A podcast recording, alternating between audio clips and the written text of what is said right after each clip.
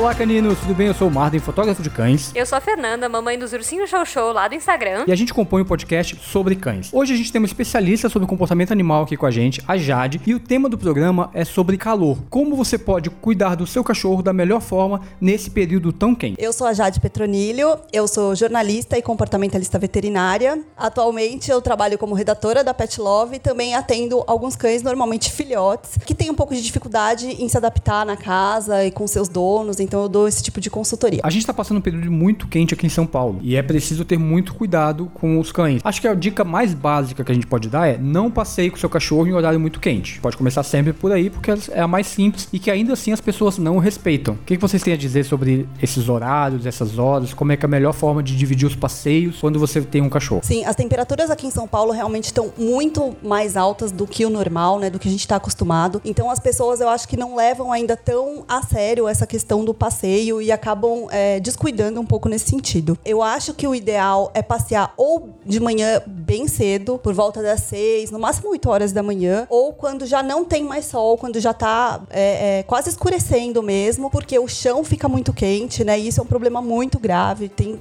casos de queimaduras seríssimos nesse sentido. Então, assim, precisa tomar mesmo cuidado. Não é só a questão da queimadura da pata, também os cães podem sofrer de hipertermia e vir até a óbito por conta disso. Então, assim, é, não é brincadeira. Às vezes as pessoas levam cães aos parques achando que estão fazendo um bem para eles porque estão gastando energia, mas isso pode ser muito complicado na questão mesmo de aumentar muito a temperatura desse cão e o corpo não ter o tempo suficiente de chegar a, a, a conseguir regular essa temperatura. Né? Os cães não suam como a gente, então o calor pra gente não é tão ruim quanto para eles, porque eles não regulam a temperatura suando, eles regulam a temperatura ofegando, né? Então eles ficam com a língua bem para com a língua para fora e acabam demonstrando dessa forma e às vezes a pessoa acha que ele só tá cansado ou porque ele tá brincando demais, mas na verdade ele tá demonstrando que ele tá exausto, né? Então assim, precisa ficar também atento aos sinais que o cão dá e evitar mesmo fazer qualquer tipo de atividade, independentemente da raça, em horários de pico de sol. Por exemplo, mesmo que eu tenha perto de casa, como é o meu caso, um local que eu possa levar ele que tem sombra, que tem grama, então não tá quente o asfalto, ele vai estar tá correndo na grama. Posso deixar ele correr ou evito também? Pode. Alguns lugares, alguns lugares aqui em São Paulo são mais arborizados, então tem uma sombra, que dá até para sentir a diminuição da temperatura embaixo dessas árvores. Então, aí são casos que, ok, a gente pode sair com os cães, não tem tanto problema. Mas a gente tem também casos de parques totalmente abertos, né, que, e, e de asfalto. Então, aí esses lugares são mais complicados, assim como a rua em si também. É, se for um parque muito arborizado e que tenha esse abrigo, entre aspas, não tem tanto problema, mas também precisa ficar de olho nos sinais que o cão está dando, se ele está realmente muito cansado e com a língua muito de fora. Algumas pessoas usam sapatinho para os cães, né? E aí tem dois casos, na verdade. O, o material usado na maioria dos sapatos, ele pode derreter com o calor. Então, chegar a grudar nos coxins, né, que são as almofadinhas, é, sendo um problema ainda maior, porque aí é caso normalmente cirúrgico mesmo, ou até de, de sim, é bem complicado. E as pessoas acham que estão protegendo, né, nesse, nesse caso, usando o sapatinho, mas pode ser um problema maior. Sim, o sapato também é um pouco contraindicado, porque os cães, além da língua, eles suam um pouquinho pelos coxins, pelas almofadinhas. Então acaba abafando e fazendo com que ele perca menos calor.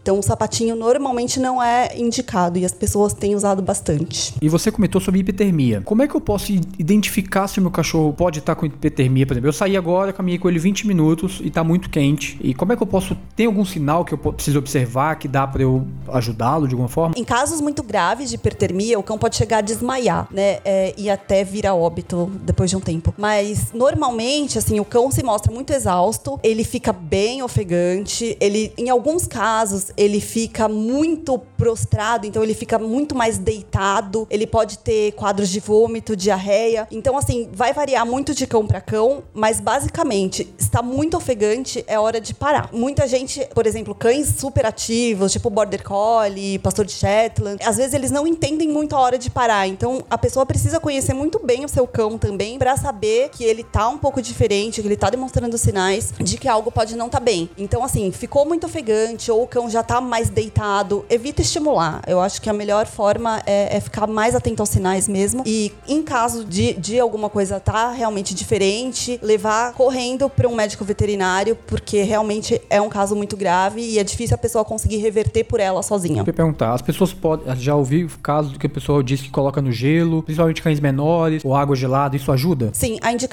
na verdade, é tentar voltar à temperatura normal do cão, né? A temperatura deles normalmente é um pouco maior do que a nossa, então os 38, mais ou menos, graus é, é normal para eles, mas um caso de hipertermia é acima dos 40.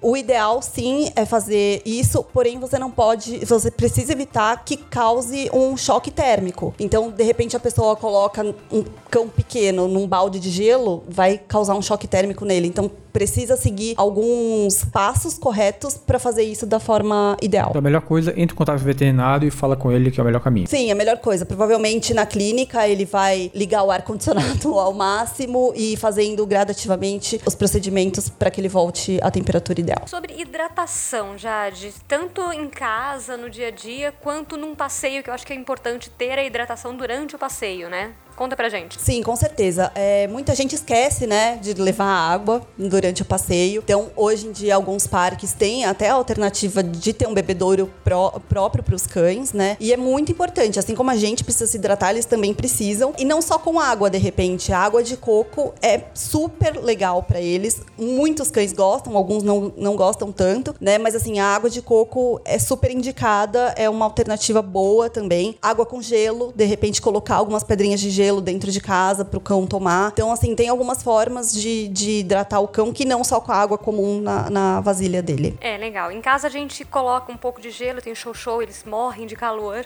Então eu coloco gelo na vasilha normal deles. Nos passeios eu costumo levar água já bem gelada, deixo até um pouquinho no freezer e ela vai derretendo e eles vão tomando, ok? Sim. Ou não, não tem o risco, por exemplo, de desse choque térmico dele tá muito ofegante, muito quente tomar uma água bem gelada. Não, seria como com a gente, né? Então tá ah, então é muito é maravilhoso, calor. né? É, então dá aquela refrescada para eles. É bem interessante usar esse tipo de, de alternativa também. Bacana. E pensando em passeios onde eu não estou no parque, eu vou sair para caminhar com meu cachorro. Imagina que eu tô saindo para caminhar com o Sam agora. Eu vou fazer uma caminhada de 20 minutos. Eu levo água, eu posso esperar para ele tomar água em casa. Ah, uma caminhada assim de 20 minutos, eu acredito que não tenha muito problema. O, o problema é quando a pessoa sai 40, uma hora ou até mais do que isso, quando sai para correr. Aí eu acho que o ideal é levar uma garrafinha. Hoje em dia tem aquelas garrafas ou aqueles potes mesmo que, que são específicos para cães e que não ocupam tanto espaço, dá até para levar no bolso. Então, eu, eu acho legal a pessoa sempre ter a mão. E alguma recomendação diferente para alguma raça, por exemplo? As raças braquicefálicas precisam tomar mais água, né, naturalmente, porque eles precisam ser mais hidratados e, e evitar é, a questão da hipertermia, que para eles é mais rápido e mais fácil de acontecer. O que, que seria uma raça braquicefálica? A raça braquicefálica são aquelas de focinho chato. Então, tá. eles têm a carinha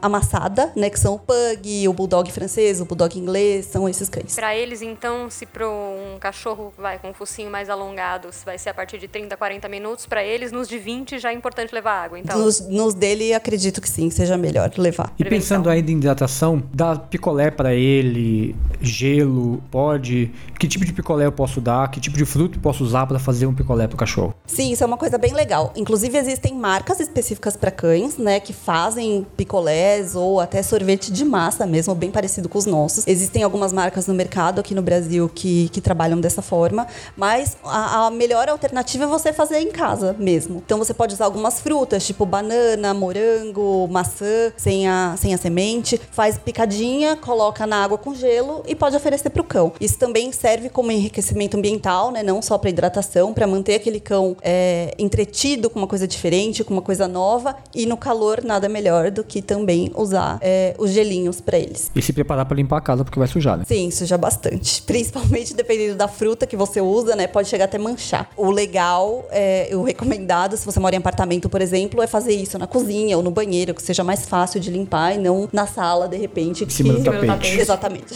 Lá em casa que é carpete, né? Pode também usar aqueles brinquedos, né, é, interativos, que alguns é, dá para congelar. Então você pode aproveitar tanto esses brinquedos, como também, se não tiver esses brinquedos, usar usar formas normais de gelo, ou até, se o seu cão for de porte grande, fazer isso dentro de um pote de sorvete. Eu, eu fiz isso dentro de um Kong. Sim, Eu sim. peguei um vídeo que a Pet Love mostrou de receitas de picolé e testei a receita com o Sam. Então eu fiz aquela receita e coloquei dentro do Kong e congelei. Funcionou. Sim, eles gostam muito. E, e- e o Kong, é, é, ele tem essa facilidade, né? Dá pra congelar. Dá pra congelar também, é, se a pessoa quiser, e tem algumas pessoas que preferem, é, são as, as rações úmidas. Ou a própria, ou o próprio grão de ração do cão junto com a água. Então você coloca, recheia o Kong e depois oferece também, ao invés de oferecer como normalmente as pessoas oferecem, que são as, as rações normais, congelado pra ele ter mais tempo e também se refrescar. A ração úmida ela serve também como hidratação. Sim, mas aí principalmente para os gatos, não para os cães nem tanto, porque os cães têm o hábito de beber muita água. Então, para eles é, serve como hidratação, é claro, a- chega a ser um complemento de hidratação, mas não tanto quanto os gatos. Casa, a Maia resolveu que ela não come mais fruta, né? Ela tá bem McDonald's, agora ela só quer saber de biscoitos industrializados. Então, pra rechear brinquedo, congelar ela poder se refrescar, eu comecei a fazer tipo num patê, misturando a ração dela, que por incrível que pareça é o alimento preferido da criatura, ela não é do, pe- do petisco, ela é da ração. E junto com a, a ração úmida, um sachê e tal, é, e batata doce. E é uma coisa que ela gosta bastante. Só que eu congelo isso dentro de um, de um brinquedo recheável, Kong ou outro, e tem funcionado. Então, pra quem não come frutas ou não gosta de, de verduras, alguma coisa assim, também é uma opção. Sim, com certeza é uma alternativa. O verão chega e muita gente quer tosar seu cachorro. Isso é uma polêmica. Tem gente que é a favor, tem gente que é contra. Depende da raça também. Depende da raça também, depende do tipo de pelo que ele tenha. O que, que você acha? Isso ajuda no calor ou não? O mais importante é se atentar à raça mesmo, né? Eu tenho visto bastante Border Collie, Golden ou Pastor Australiano tosado. E são raças que não é recomendado fazer a tosa, principalmente se for na máquina. Né? O grande problema, na verdade, da questão da tosa é se for na máquina, para esses cães que têm subpelo, porque acaba tirando uma proteção do cão, uma proteção natural que ele tem, e expondo é, ele a outros problemas. Algumas raças também, como o Spitz, né? Todos os tipos de Spitz, na verdade, o Show Show, não tem por que tosar esses cães. O pelo, ele funciona como uma proteção térmica, tanto para o calor quanto para o frio. Então, quando a gente tira, para o cão acaba sendo um problema. É claro que tem raças que o Poodle, por exemplo, não tem problema tosar, já ele tem um outro tipo de pelo. A maioria das raças recomendada é que faça uma tosa, mas com a tesoura, se for o caso, é, mas que mantenha a- o natural do cão, não exponha a pele dele desnecessariamente. É porque o sol vai prejudicá-lo, vai machucar a pele também, né? Pode queimar e. Sim, com certeza. Principalmente cães mais claros, é, se eles têm essa pele mais exposta e eles estão acostumados a ter a proteção do pelo, para eles isso pode ser um problema e realmente ter queimaduras graves por conta disso. E é verdade que a pelagem mais escura vai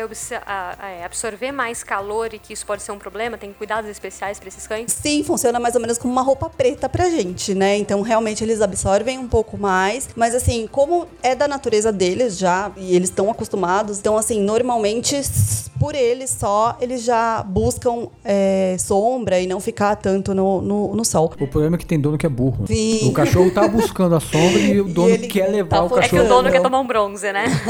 Mas sim, pra eles é bem ruim e também precisa de um cuidado especial os cães que são muito claros. É recomendado, inclusive, usar protetor solar, principalmente nas orelhas e no focinho, é, se o cão for claro. Precisa ter essa proteção extra, porque eles podem ter, inclusive, câncer de pele por conta disso. Na barriga também. Também, se ele for rosado esse- e ficar muito exposto, com barriga pra cima, sim, é ideal colocar. Existe protetor solar para cães? Existe, mas você pode usar também o de pessoas. E o que muita gente não sabe é que o fator, aquele FPS que tem na- nas embalagens, ele indica quanto tempo você pode ficar no sol. Então, por exemplo, se você coloca um fator 30, ele vai te proteger totalmente 100% por 30 minutos. Passado esses 30 minutos, ele perde um pouco o efeito, então você precisa repassar o produto. E muita gente, até com a gente, né, a gente não tem esse cuidado, mas com os cães é, é bem importante a gente ficar atento. Provavelmente alguém vai tentar ou já tentou fazer isso. Vai passar protetor no cão, no cão em cima do pelo? Sim, em cima do pelo, mas por exemplo, o, você não precisa passar no corpo inteiro do cão, a menos que ele seja um cão albino, um cão muito claro. Vamos supor, você tem um-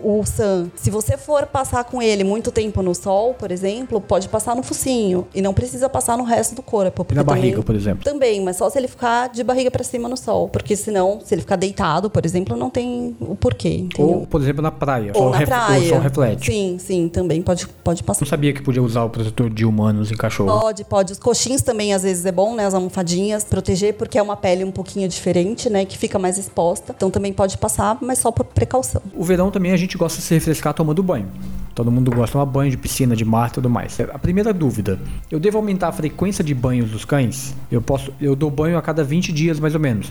Posso dar banho a cada 10, uma vez por semana ou menos? Eu não vejo necessidade, né? Aqui no Brasil, a gente tem essa cultura de nós humanos tomarmos banhos todos os dias por conta do calor, né? Na Europa isso não é tão habitual. Então assim, para os nossos cães, como eles não suam, eles não vão ficar com cheiro pior ou melhor por conta do calor. Então não vai fazer tanta diferença. Eu recomendo normalmente um banho quinzenal ou mensal, depende muito da raça e também do tipo de atividade que o cão faz. Se o cão nada, por exemplo, ele precisa em, em piscina ou no mar, enfim, ele precisa tomar um banho em seguida para poder tirar o cloro ou o excesso de, de água de- com sal. Então aí sim é indicado. Mas também as pessoas acabam dando muito banho e agora no calor banho de mangueira, por exemplo, e deixa o cão secando é, no sol, né, no tempo. Isso às vezes, na maioria das vezes, é muito prejudicial porque pode ter vários problemas, o cão pode ter vários problemas de pele por conta disso, né? Fica um- um- uma pele mais úmida, fica muito mais, mais propensa a fungos, às dermatites, enfim, então tem muitos problemas. Não acho que tenha necessidade de aumentar a frequência de banho. Tem alguma incidência de fungo maior no verão? Tem um fungo diferente? Alguma coisa que possa acontecer só no verão que o inverno menos? Ou isso não, não- não tem relação? Não, não tem muita relação. É mais mesmo a relação de ficar com a pele úmida, né? E aí ficar mais propensa, mais predisposta a esse tipo de problema. Com relação à secagem, a gente vê muita gente se preocupando em secar o cachorro quando é de pelo longo. Isso é aplicável para qualquer tamanho e tipo de pelo. Sim, sim. O ideal é secar no secador, né? De preferência aqueles secadores profissionais mesmo, porque vai demorar muito menos tempo, né? E vai ser menos estressante pro cão. Mas se a pessoa não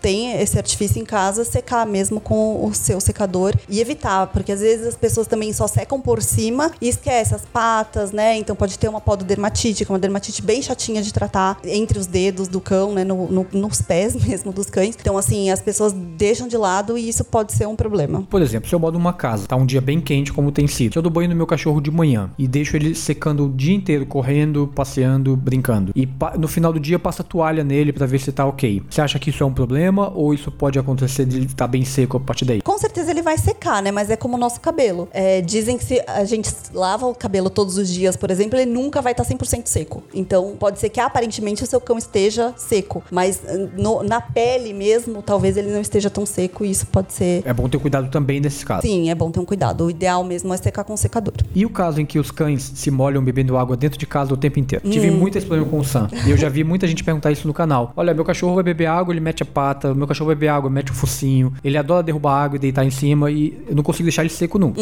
Como fazer nesse caso? Aí o ideal, eu acho que, obviamente, não vai ter como secar sempre com secador, né? Mas pelo menos passar uma toalha e ver como que tá. Inspecionar a pele do cão é uma coisa que a maioria dos, dos donos não faz, mas é uma coisa muito importante de fazer, né? Então sempre dá uma olhada, se tem alguma coisa diferente. Alguns cães têm acne por ficar muito úmido, então ele fica com o queixo, como se fosse um- com algumas espinhas embaixo do queixo dele. E isso normalmente é por conta de umidade, também tem uma, uma propensão grande a fungos, fica mal cheiroso. As orelhas, tem alguns cães, principalmente esses- os cockers, os poodles, cães que têm as orelhas um pouco mais compridas e que são mais peludas, eles também têm muito problema com isso. Vai beber água, fica aquela orelha encharcada. Aqui no Brasil não é tão comum, mas nos Estados Unidos, por exemplo, existe um- um- uma espécie de capuz que você coloca no cão, chama Snoodle, se eu não me engano, que é justamente pra isso, pra evitar que fique com as orelhas muito molhadas e que tenha problemas relacionados aí. Caramba. É muito legal esse negócio. Você coloca, tipo, só na orelha, aí ele bebe água e você tira e é muito legal. Ah, é só não fica o tempo inteiro. Não. Só na hora de, Só na hora de beber comer, água. beber água. aham. Pra bacer, né? babador, coloca aqui.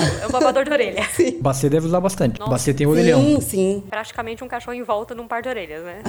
É. Mas No verão, tem maior incidência de pulgas e carrapatos? Ou isso acontece porque as pessoas vão mais pra rua com seus cães e pra locais que estão que tem mato, que tem outros animais? Muito mais, porque na verdade a pulga e o carrapato, o ciclo delas depende de umidade e calor. Então, quando é verão ou primavera, eles estão a, a toda, assim, né? Ele, uh, por exemplo, uma casa fechada que não tenha um animal, não tenha uma pessoa, enfim, as pulgas estão lá latentes. Se, ela tem, se, se elas têm acesso a, ao calor, a, elas vão eclodir muito mais rápido. Então, assim, o ciclo vai sendo acelerado, né? Então, por isso a incidência é muito maior. Também é, é comum que tenha que as pessoas levem os cães mais aos parques e às ruas.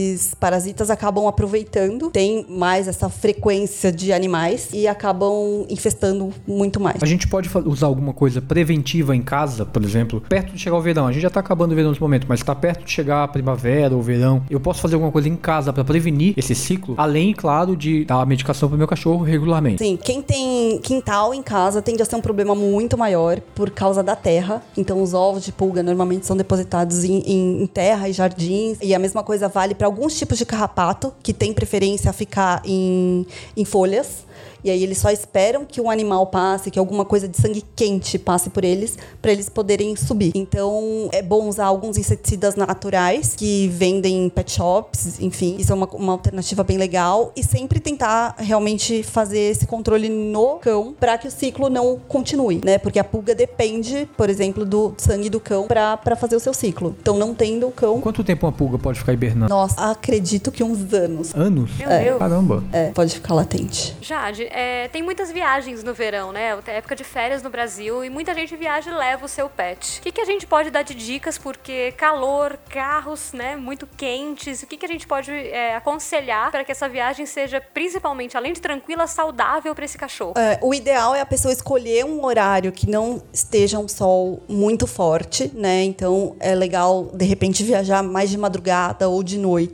evitando que tenha. Né... Sair madrugadinha, Sim, e, e também também é, a questão do tempo.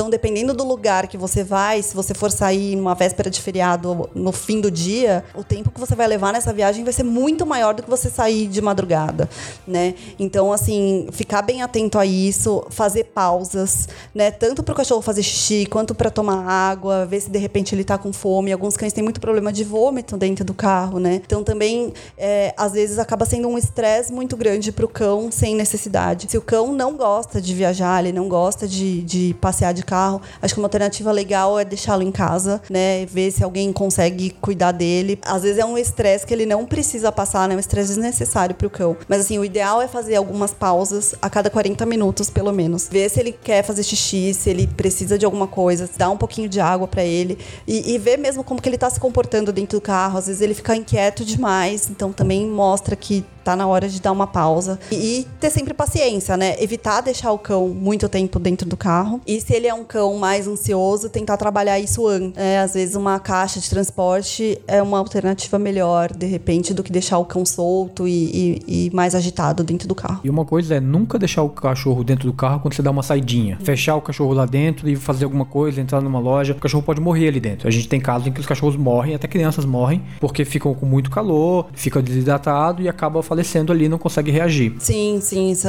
isso acontece, né? É até com mais frequência do que a gente imagina. E é o caso da hipertermia também, porque o cão fica lá dentro, às vezes ele fica tão afoito também, além do calor e tudo mais, é um estresse muito grande e o cão acaba vindo a óbito. Em casa eu tenho um casal de chau-chau e a fêmea, se ela entra no carro, ela vai deitar e ela vai dormir. Se você aparar, tem que chamá-la, acordá-la para ela ir dar uma voltinha e esticar as patas. Caso contrário, ela dorme. O macho, ele vai de pé ou sentado no máximo a viagem inteira. Eu vou muito pro interior de Minas, então são quase sete horas de viagem. Uhum. É, e ele vai o tempo inteiro, chega a vir com a pata no, no, meu ombro enquanto eu tô dirigindo, só falta falar, ei, presta atenção. Uhum. Então, são dois casos muito diferentes, assim. É, o dele, ok, é por ansiedade, provavelmente. Ela simplesmente dorme.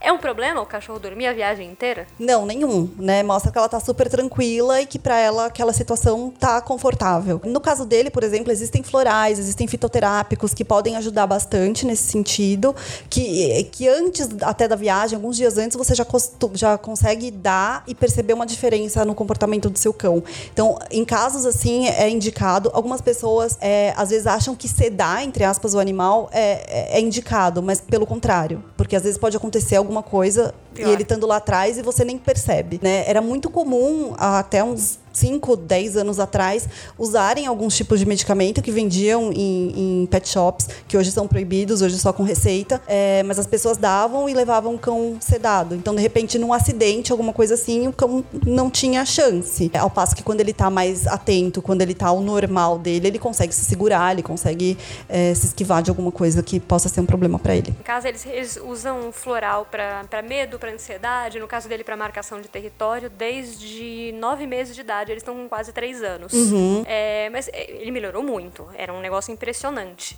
Mas ele ainda faz isso. Hoje, assim, por exemplo, ele a primeira vez que ele fez essa viagem, ele foi sete horas de pé. Uhum. E batendo a pata em mim, e aí qualquer coisa, se ele assustasse, por exemplo, ele cravava a unha, inclusive eu cheguei lá sangrando. Nossa. É, fui eu, eu e ele pro veterinário. Ele tava foito e eu cortada. Então, hoje ele é mais tranquilo. Mas o fato dele não deitar e dormir também não é um problema. Ele pode passear no carro, dar as olhadinhas dele na janela, apreciar a paisagem. Sim, mas assim, ele pode. Ele tá demonstrando ansiedade, né? É, um caso clássico de ansiedade. Mas eu acho também que ele pode te co colocar em risco, de repente, sabe? No, nessa. Mas você tá cinto. Sim. Menos mal. Menos mal, menos É, mal, tá. né? Porque às vezes tem cães que vão no colo e que acabam atrapalhando eu o motorista. muito medo disso, imagina um cachorro de 30 quilos no meu colo. Exatamente. E, e mesmo um cachorro muito pequeno, né? É, é proibido por lei o motorista levar o cão né, no colo, mas a gente ainda vê que muita gente faz isso e os cães, é, co- com esses quadros de ansiedade, realmente tendem a fazer coisas que podem causar acidentes, né? Então, usar o cinto, de repente deixar o cão dentro da, de uma caixa de transporte, ver como que ele vai se comportando e, e também desensibilizar o cão, de repente, é uma forma legal. De, às vezes, você ficar dando voltas no seu quarteirão ou fazendo passeios um pouco mais é, próximos para ele ir se acostumando com aquela situação. Então, isso que é o, o ideal. Bacana. E também tentar entender seu cachorro quando ele está dentro do carro. O Sam, por exemplo, ele é um cão, um cão que se adapta bem dentro do carro. Mas, se ele quer fazer cocô, ele não vai ficar bem dentro do carro. Já teve situação da gente. Eu, eu saí com ele de manhã pra passear e a gente depois ia pra São Roque. Só que ele não fez cocô, fez xixi e tal. Entrou no carro, ele começa a ficar inquieto. E aí você tem que saber ler seu cachorro. Sim, com Se certeza. ele tá dando algum sinal, ele tá inquieto, ele normalmente não fica. Então para e olha. Aí a gente parou, o Sam desceu, fez cocô, voltou e dormiu. E voltou normal. E Sim. voltou e foi dormindo a viagem inteira. Então, às vezes o cachorro tá te dizendo, basta Que você olhar tá- pra ele e falar, "Tem- algo tá errado ali, vamos Sim. ver o que é. E já que a gente tá falando de carros, viagens, muita gente gosta de levar o cachorro pra praia. E aí, o que precisa pensar pra ir pra praia? Lembrando que no Brasil, a maior parte das praias é proibida a presença de animais, o que não acho correto, mas é assim. As pessoas ainda levam, provavelmente, pra praias mais desertas e tudo mais. Mas o que a pessoa tem que ter em mente quando for com o seu cachorro pra praia? praia? Ou você não recomenda também. É, essa questão da praia, ela é super polêmica, né? Eu tenho até uma opinião formada, porque assim, eu entendo totalmente o porquê dos animais não poderem frequentar a maioria das praias. Principalmente aqui no Brasil, onde as pessoas não têm a devida educação. Então, por exemplo, se o seu cão tá vermifugado, você cuida dele super bem, você leva ele pra praia, ok. Agora, muitos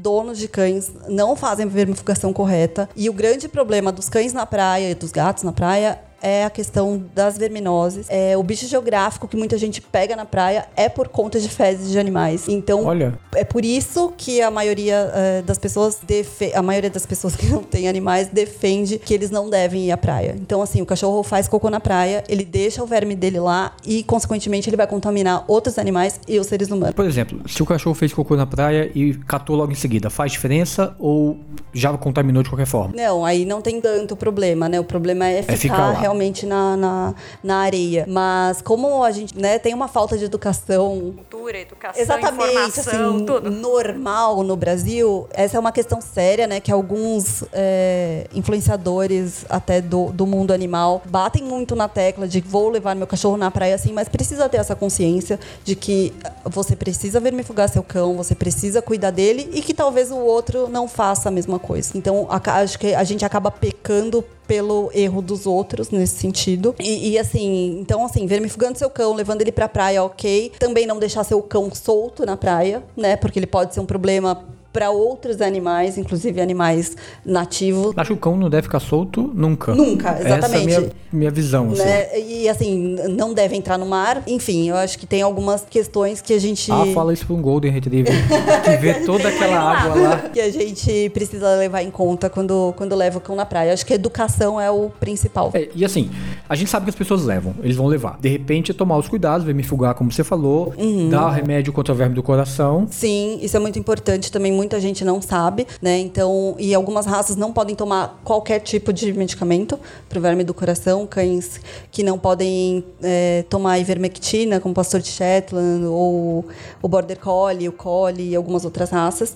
Então, eles precisam usar a coleira que vai repelir o mosquito. E essa coleira funciona na água, por exemplo, quando está tomando banho de mar? Sim, normalmente a maioria das coleiras funciona, o, o período, a duração delas é mais ou menos seis meses, mesmo que mole. Então, assim, o ideal é ler a bula e ver se aquela que você está comprando uh, repele o mosquito. Tem, é, repele o mosquito e não tem problema de ser molhada. E se você for entrar na água com seu cachorro, a dica que eu dou é vá com coleira e vá com guia. Porque a, a, água pode puxar seu cachorro, ele pode não estar tá acostumado. Então exatamente. Então... Ele ele está acostumado a nadar na piscina, é completamente diferente dele estar tá acostumado para o mar, né? Pra gente já é super diferente, a gente já corre esse risco também. Então, assim, evitar. Não, também quando, ok, vai levar o cão na praia, mas também não ficar com ele ao meio-dia na praia, por mais que esteja no guarda-sol, né? Então tem que tomar um pouco de cuidado nesse sentido com a mais com os cães, usar a, a, o protetor solar, né, e ficar sempre de olho mesmo no que ele está fazendo e os sinais que ele está dando. Sim, exatamente. E eu preciso sair para trabalhar e deixar meu cachorro em casa e o calor. Óbvio que eu vou tentar deixar um ar condicionado, uma janela aberta, local para ele se refrescar. Se você não faz isso, você devia fazer pensar no básico pro seu cachorro. Não deixa uma toalha encharcada para ele ficar molhando lá e ficar o dia inteiro molhado. Isso não é legal. Mas deixa o chão limpo para ele poder deitar, se refrescar. Se ele gosta de deitar no banheiro, porque ali é um um piso frio, deixa aberto para ele, isso ajuda bastante. Tô dando exemplos que eu sei que o Sam gosta. E o que, que eu posso deixar além disso de brinquedos que possam ajudar ele a se refrescar, que não precisa necessariamente de uma supervisão, mas que ele pode ficar bem? É, todas essas dicas são super legais mesmo, mas hoje em dia a gente tem também no mercado alguns brinquedos gelados, né? É, tem o tapete gelado, por exemplo, e tem alguns brinquedos também que ou você congela e ele fica por muito mais tempo com aquela temperatura alta, ou ele naturalmente fica gelado, como o caso do tapete que o cão deitando em cima dele, ele fica com uma temperatura melhor, né? Então tem esses brinquedos, tem também hoje em dia um, uma vasilha de água que mantém a água muito mais gelada. Então também são coisas bem legais para você deixar como alternativa para eles. Aquelas fontes ajudam o cachorro também ou só gato? Ajuda, se o cachorro gostar, ajuda, né? E também mantém a, uma temperatura um pouquinho diferenciada. Então é legal. E levar ele para piscina é recomendado? De quanto em quanto tempo? Posso levar meu cachorro para nadar uma vez por semana? Pode, com certeza. Até mais do que isso, né? Se são raças que gostam de nadar, principalmente, tipo Golden, o Labrador, esses cães bem mais de água, eu acho super legal. É, além de ser uma atividade física para ele, né? Acaba dando essa refrescada também, como se fosse pra gente. É só tomar cuidado com as piscinas, né? Que o ideal é que sejam piscinas que sejam fáceis do cão sair e que ele nunca nade sem supervisão. Por exemplo, toda vez que o cão nadar numa piscina dessa, eu preciso dar banho nele? O ideal é que sim. Ou pelo menos faça uma secagem muito boa. Porque, por exemplo, se o cão nada duas, três vezes na semana, obviamente você não vai. Nem, nem financeiramente você consegue dar banho todas as vezes que ele for nadar, né? Mas pelo menos dar uma boa secada é, é recomendado. A piscina vai ter cloro, certo? É, algum cuidado com esse pelo depois? Tem que fazer uma hidratação diferente? Resseca? Não? Como funciona isso? Vai variar muito de cão para cão, é como a gente, né? De repente, eu entrando na piscina, meu cabelo que tem é, química vai sofrer muito mais do que o seu, por exemplo. Então vai variar de cão para cão. Recomendado que, que faça uma hidratação se o pelo estiver muito quebrado ou se ele estiver sofrendo muitos danos por conta do cloro. Mas como eles não nadam tanto assim, não é tão frequente que isso aconteça. Se é do indivíduo, não é de raça. Não, normalmente não. Eu espero que vocês tenham gostado de todas essas dicas que a gente deu. Se você tem algo para complementar esse conteúdo, manda um e-mail pra gente para contato arroba sobre cães.com.br ou você pode deixar comentários lá no blog, no Instagram ou no Facebook. Nas redes sociais a gente é arroba sobre cães. Assim você vai poder conversar com a gente. Jade, quem quiser conversar com você, como faz? Pode falar comigo direto no Instagram, arroba Jade Petronilho. O, o link do Instagram dela vai estar na descrição, quem quiser conversar, tirar dúvidas, conhecer os Border Collie dela, que é lindo, a, a Poodle também. O link dos Instagrams deles também está na descrição. Espero que vocês tenham gostado e a gente se fala no próximo programa. Um grande abraço, canino. Obrigada.